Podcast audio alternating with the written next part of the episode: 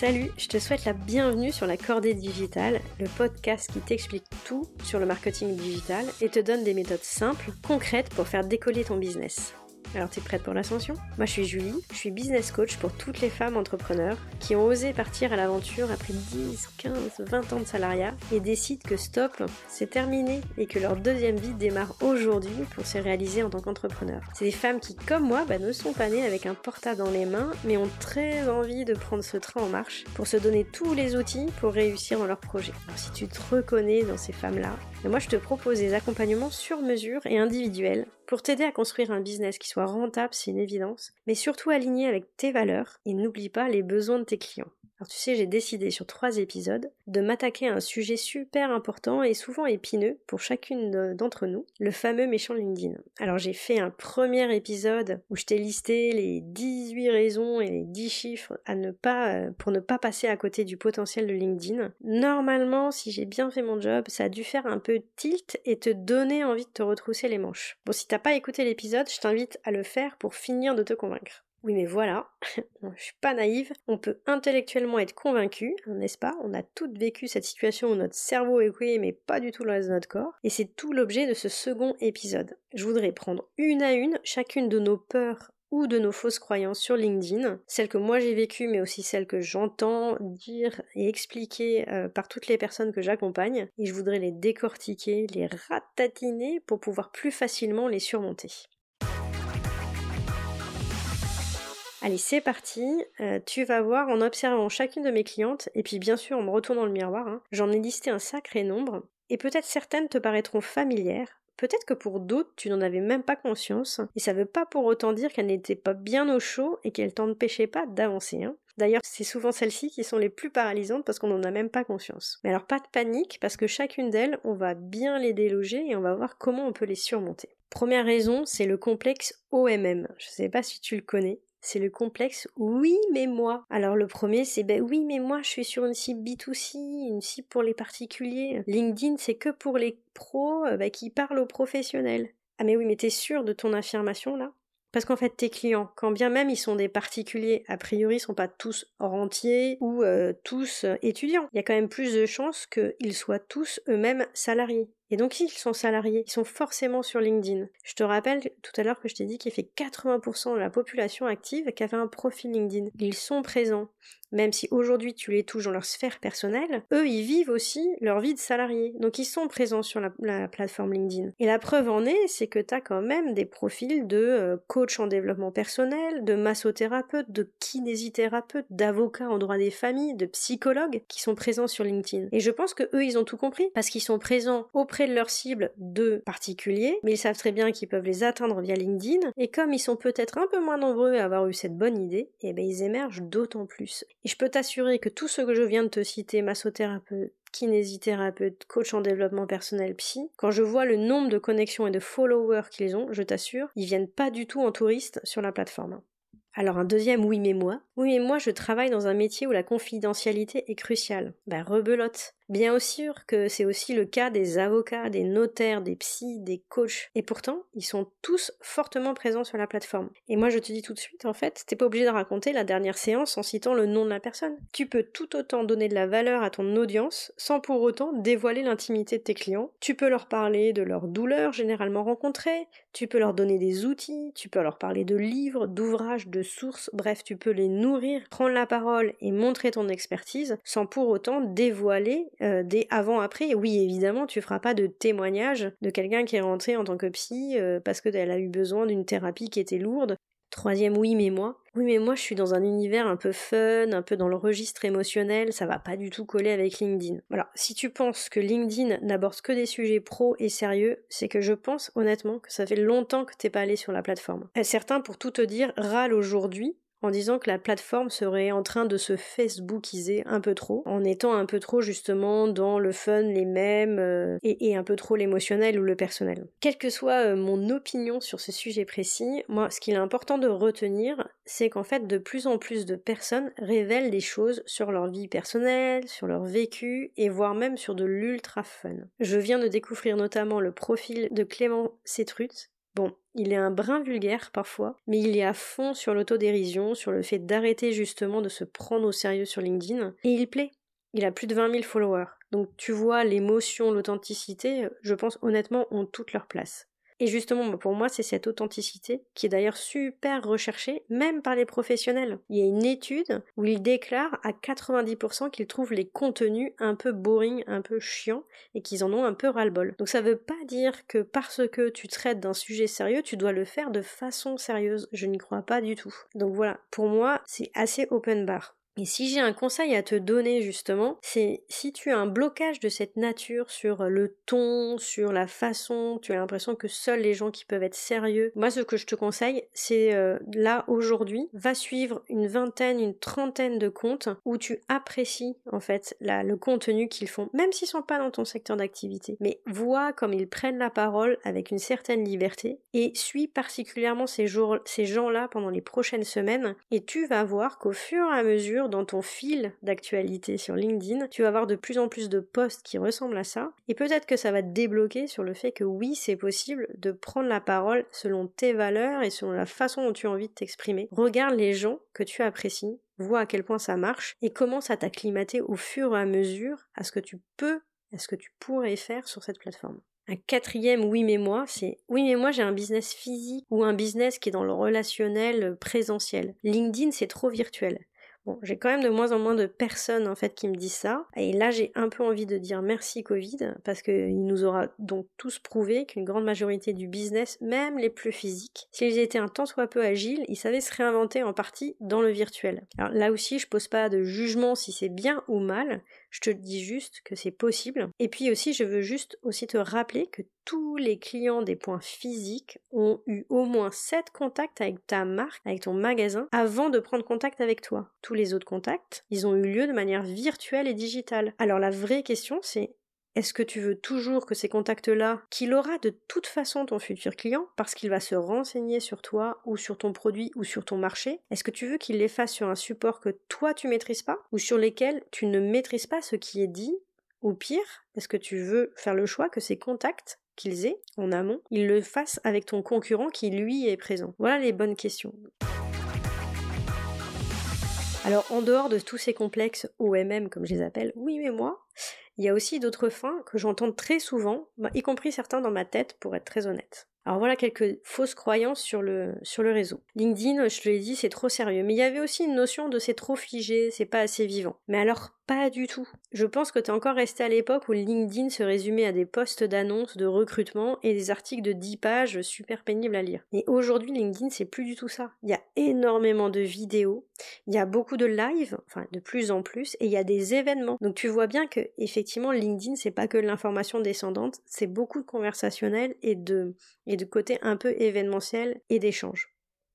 Autre fausse croyance, LinkedIn c'est trop chronophage. Ça va me prendre trop de temps, moi je. Au secours, mais je dois faire du business quoi. Alors ok, je comprends, mais on a toutes le même objectif. Et puis voilà quoi, pour faire du biz, à un moment donné, tu dois trouver des clients. Alors euh, peut-être que tu as déjà un carnet d'adresses super fourni et tant mieux pour toi. Mais euh, même dans ce cas, pour moi, même si tu n'avais pas besoin de LinkedIn pour prospecter, ben LinkedIn serait tout de même un super outil pour fidéliser, pour entretenir, pour animer ce carnet d'adresses que tu as déjà, et qui, et qui sait aussi peut-être pour l'élargir, pour rentrer en relation avec le cercle relationnel de tes premiers clients ou de ton premier carnet d'adresses. Et puis peut-être aussi tu détestes prospecter en direct, genre allô bonjour euh, c'est moi que là tu détestes et eh bien dans ce cas tu as déjà pris conscience que la stratégie en fait d'approche indirecte en donnant de la valeur à ta cible pour les intéresser et pour nouer un premier contact gracieux euh, voilà qui sera transformé euh, eh ben peut-être que tu as pris conscience que c'était la bonne méthode. Alors pourquoi ne pas le faire sur LinkedIn, qui regroupe 85% des acteurs professionnels,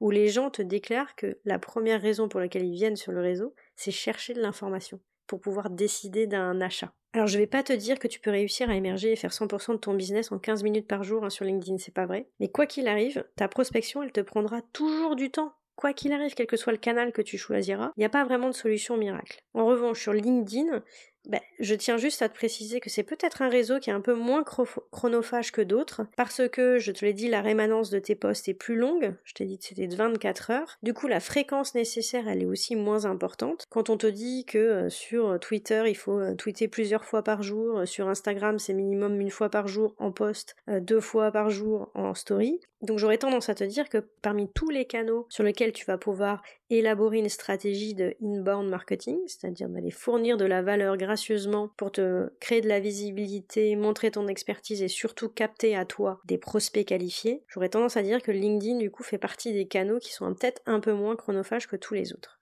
Une autre fausse croyance ou une peur, c'est j'ai pas d'argent à investir sur ce nouveau levier. Alors là, je t'arrête tout de suite, du coup, je te l'ai dit peut-être dans le premier épisode si, tu l'as écouté, mais la version gratuite de LinkedIn, elle est déjà largement suffisante pour faire du business.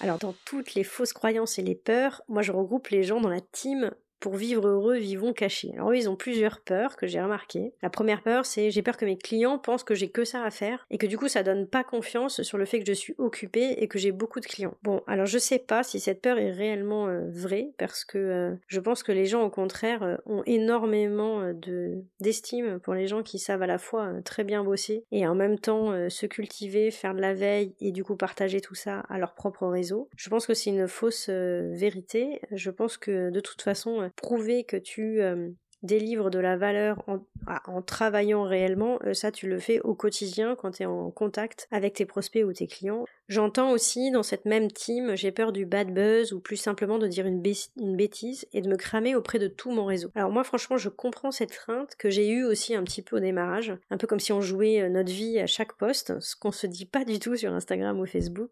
Mais alors c'est tout de même assez vite oublier deux choses. Premier c'est que le peu d'importance que globalement les gens nous accordent quoi. Et oui ils ont d'autres choses à faire que finalement pointer du doigt euh, le micro-mot qui a été la faute d'orthographe ou euh, l'approximation qu'on a eue sur un chiffre. Deux, c'est aussi la probabilité que tout ton réseau aussi voit 100% de tes posts. Ça reste quand même globalement faible. Donc faut aussi remettre les choses à leur place. Ça va pas remonter à Macron si tu fais une faute d'orthographe. Et puis après, pour dédramatiser également, c'est que pourriez-vous dire de si grave que les gens enregistrent le post, le partage, l'envoi aux échos et au monde? Moi, je pense qu'il faut juste un petit peu dédramatiser et surtout éviter en fait de tomber dans le travers du ventre mou le fait de faire des, des posts un peu transparents qui finalement servent à rien et qui vont gaspiller ton énergie est largement à mon avis plus probable que celui de te mouiller, d'avoir une position qui va faire réagir jusqu'au point de faire un bad buzz.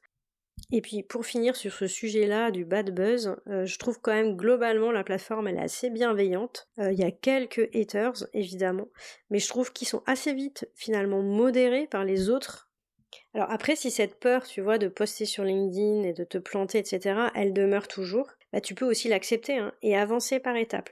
Par exemple, moi j'ai préféré démarrer sur Instagram pour tester des choses, pour peaufiner mon discours, pour euh, j'ai accepté, tu vois, de prendre ce temps et de n'aller sur LinkedIn que quand je me sentais à l'aise, alignée et rassurée. Alors ouais, j'ai accepté de perdre un peu de temps, mais bon, j'ai aussi préservé mon énergie, euh, ma confiance, etc.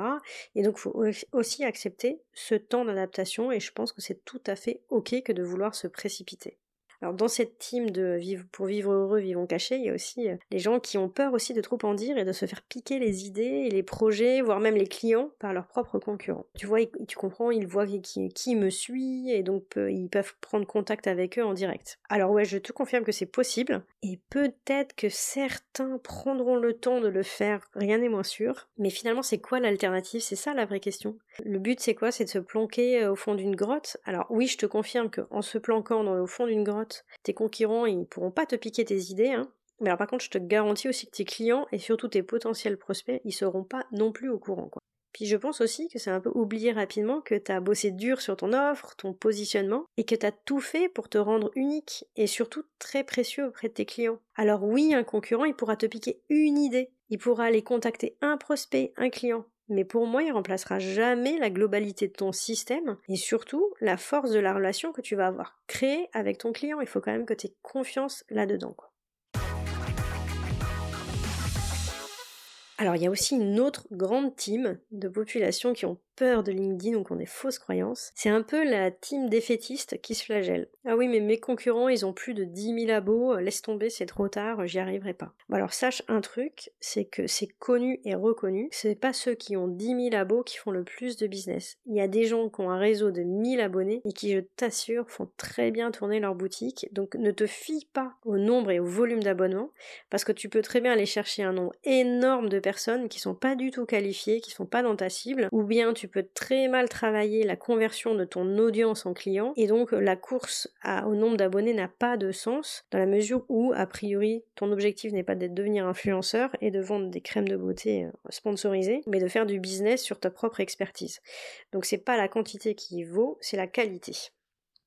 Après, il y a dans cette même team, euh, oui, mais tu comprends, pour prendre la parole sur LinkedIn, il faut être experte. Et moi, j'ai vraiment pas l'impression de l'être. Alors là, franchement, on l'a toutes vécu, euh, bip de syndrome de l'imposteur qui nous coûte cher hein, à toutes. Alors je sais qu'il est très présent et qu'il est dur à supprimer, surtout quand on te demande de t'exposer justement sur LinkedIn, qui est le réseau des professionnels. Quoi. alors je vais, te, je vais essayer de te donner un peu de courage euh, par rapport à ça. Alors déjà, on va commencer par démystifier un truc, c'est le mot expert pour moi qui veut pas dire grand chose. Mais t'es expert de quoi? Quand tu as 4 ans et que tu viens de retirer tes petits trous, t'es expert par rapport au gamin qui est encore andrésienne. Oui, mais toi, t'oses pas donner des conseils parce que tu te compares à Bernard enfin le vieil exemple des années 50. Bref, exemple nul, mais tu vois ce que je veux dire, quoi. Est-ce que tu penses réellement que Bernard est le meilleur prof pour un gamin qui est andrésienne? Pas sûr du tout. Enfin, tout ça pour te dire que on est toujours l'expert d'un autre. Et d'ailleurs, certains disent qu'il te suffit d'avoir 10% de savoir supplémentaire par rapport à ta cible pour être en capacité largement de lui apporter de la valeur. Et puis honnêtement, qu'est-ce que le savoir s'il n'est pas transmis avec pédagogie ou alors qu'il est transmis de façon froide? Dit autrement, à ton avis, qui apporte le plus de valeur? Le professeur nimbus ultra hautain et méprisant ou la personne qui partage son savoir et son vécu, hyper important, avec simplicité, par étapes, de manière illustrée?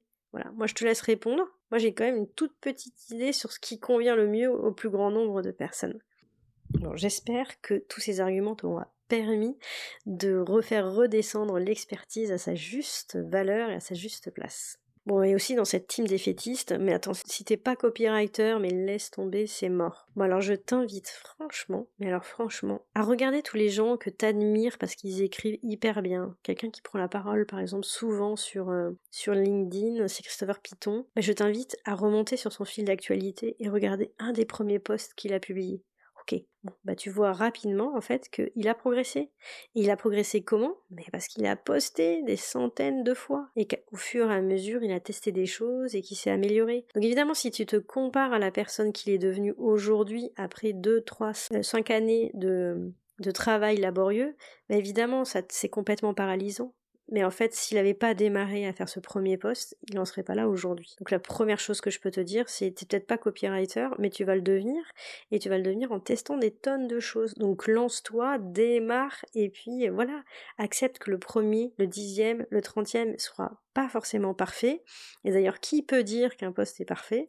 Je pense que le poste de, Christopher Piton euh, qu'on trouve génial là aujourd'hui, je pense que dans 5 ans, peut-être qu'on le regardera avec du recul en se disant ah bah finalement euh, c'était pas si bien que ça il aura probablement euh, largement amélioré ses propres postes. Comme quoi les choses évoluent et rien n'est figé, il n'y a surtout pas de recette miracle. Ça aussi c'est vraiment un point qui est super important. Il n'y a pas de recette miracle, il n'y a que des gens qui font des choses, qui testent et qui mesure et qui voit ce qui fonctionne et qui améliore. Il n'y a que comme ça que tu peux arriver à une solution où tout d'un coup tes postes deviennent intéressants. Et intéressants pourquoi? C'est parce que tu es aussi euh, aligné avec. Je pense qu'il n'y a rien de mieux que d'être à chaque fois le plus fier possible des postes que tu fais.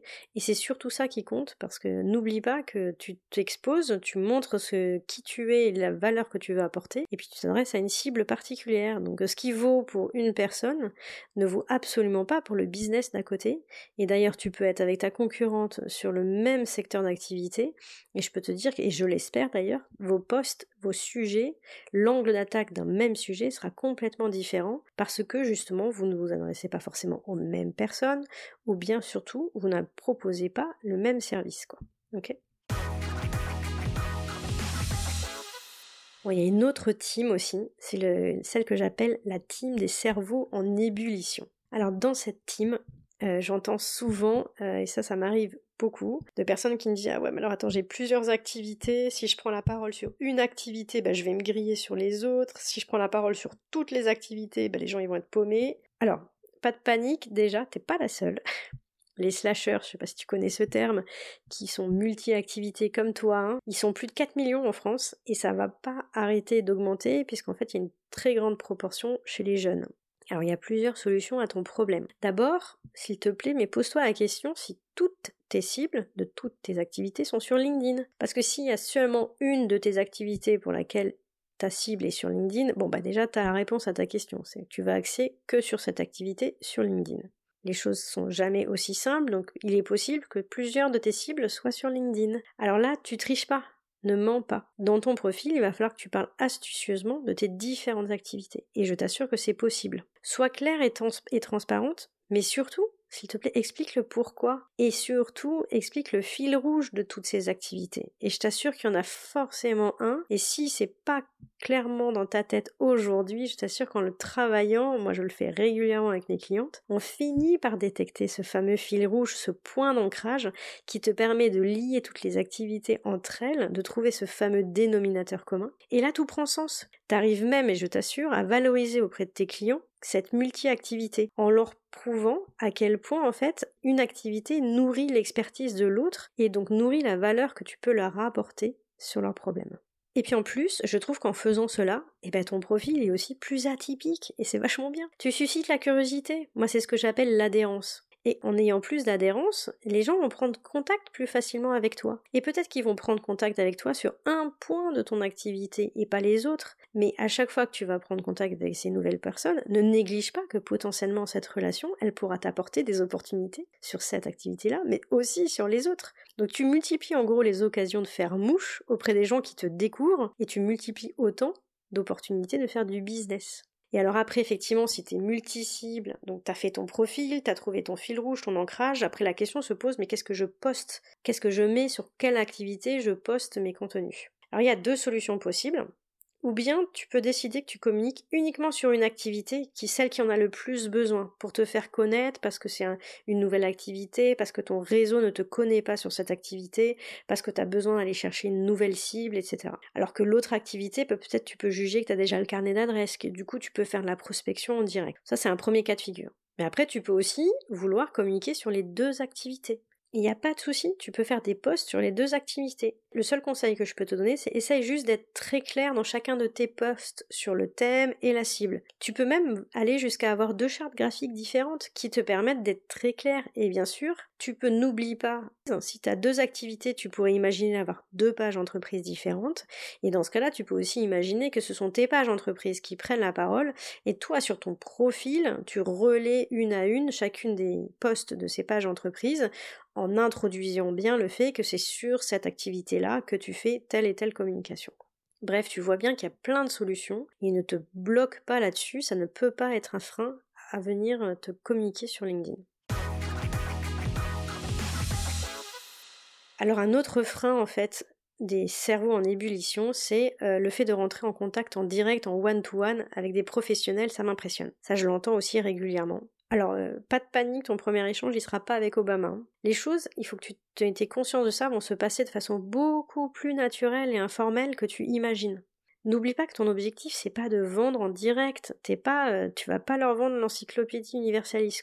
L'objectif, c'est que tu vas fournir de la valeur. Tu vas communiquer, tu vas échanger avec ton prospect pour mieux comprendre sa situation, ses enjeux, ses soucis. Donc tu dois d'abord t'intéresser à lui, et ça, je suis sûre, j'en parie, mais vraiment, que tu es beaucoup plus à l'aise pour le faire. Et ça tombe bien, c'est exactement ce qu'il faut faire. Ne cherche pas à vendre, cherche d'abord à t'intéresser à la personne. Tu lui donnes de la valeur. La valeur te permet de rentrer en relation avec, cette personne. Une fois que tu es en relation avec cette personne et que tu as un contact en one-to-one, là tu continues à ne pas chercher à vendre, tu continues à comprendre qui il est, pourquoi le contenu l'a intéressé? Qu'est-ce qu'il cherche? Dans quel contexte il cherche l'information? Quels sont ses enjeux du moment? Et tu verras que si tu fais bien ce job avec authenticité et énergie, bah, les étapes suivantes, elles se feront hyper naturellement.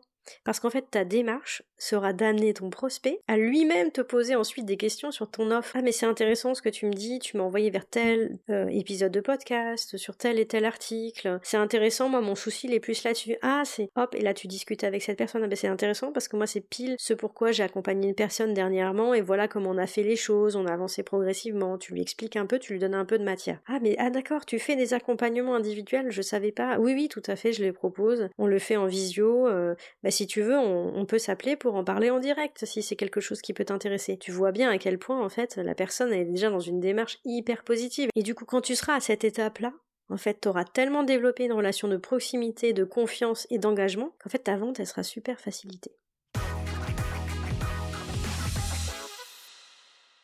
Allez, la dernière team, c'est celle je contourne le problème. Bah ça c'est souvent des personnes qui me disent oh, je déteste tellement ça ok, j'y vais, parce que j'ai pas le choix, mais je vais direct le déléguer à une community manager ou à une stagiaire. Voilà, c'est une grosse erreur. Quand on délègue, c'est pas pour se débarrasser. On va faire un sujet sur la délégation. On en a parlé, ce sujet de la délégation, c'est hyper important. Il est hors de question, en fait, que tu délègues un sujet pour ne plus le gérer. Si tu délègues ta stratégie sur LinkedIn, alors d'abord, tu pourras pas tout déléguer, parce que pour moi, la relation one-to-one ne pourra se faire que euh, avec toi, puisque tu en seras justement à donner toute la valeur de ton offre, de ton service, et tu en seras à pouvoir proposer des rendez-vous, à pouvoir questionner la personne sur ses besoins. Donc pour moi, il n'y a que toi qui peux faire ça. Après, tu peux effectivement déléguer tous les postes, le contenu éditorial, la rédaction, etc. Évidemment que tu peux le faire, mais ça ne veut pas dire t'en débarrasser, parce que toi, tu vas devoir être en contrôle permanent. Et puis surtout, c'est toi qui dois guider. C'est-à-dire que tu dois être très au clair sur la stratégie que tu veux mener, à qui tu veux t'adresser, quel est ton objectif et quel message tu veux transmettre et surtout euh, forcément à un moment donné c'est tellement lié à ton activité que tu vas devoir quand même à un moment donné réfléchir très sérieusement au contenu qu'est-ce que tu veux euh, transmettre et donc quelle thématique tu veux aborder comment tu veux l'aborder, tu vas devoir forcément donner beaucoup de matière à cette personne-là pour qu'elle puisse ensuite faire la partie exécution. Allez, on arrive à la fin de cet épisode. Peut-être que tu seras reconnu dans une de ces phrases, de ces peurs ou de ces fausses croyances, ou peut-être même plusieurs, comme certaines d'entre nous, euh, le moi en premier. J'espère que j'aurai réussi à enlever un certain nombre. Et si tu as écouté l'épisode 1 et cet épisode bien attentivement, normalement tu devrais être remonté comme un coucou pour en découdre avec LinkedIn, même plus peur. C'est pour ça que du coup l'épisode 3 devrait arriver à un point nommé pour te donner tous les premiers conseils pour parfaire ton profil et surtout commencer à communiquer efficacement pour nouer tes contact business. Alors si ce second épisode t'a plu, bah, n'hésite pas à me laisser un avis et un commentaire sur Apple Podcast ou YouTube, Spotify, et bien sûr à le partager à une sœur d'entrepreneuriat pour qui tu sais LinkedIn est dans sa to-do depuis des semaines mais n'y est toujours pas. Je suis sûre que tu connais plein de personnes comme ça. Alors si tu souhaites qu'on fasse un audit rapide de ton compte ou de ta strate de communication sur LinkedIn pour voir quelles seraient les premières optimisations à apporter, moi je te propose une session d'une heure gratuite pour analyser et lister les actions à mener en priorité. Alors t'en dis quoi? Tu peux réserver ton créneau dans le lien en commentaire de l'épisode ou sur ma bio Instagram du compte La Cordée Digitale et bien sûr dans mes coordonnées LinkedIn sur mon profil Julie Gertin. A très vite, j'ai hâte de te retrouver pour le prochain épisode et d'ailleurs n'oublie pas de t'abonner au podcast pour être alerté de sa sortie. Je te souhaite une très très belle semaine. Ciao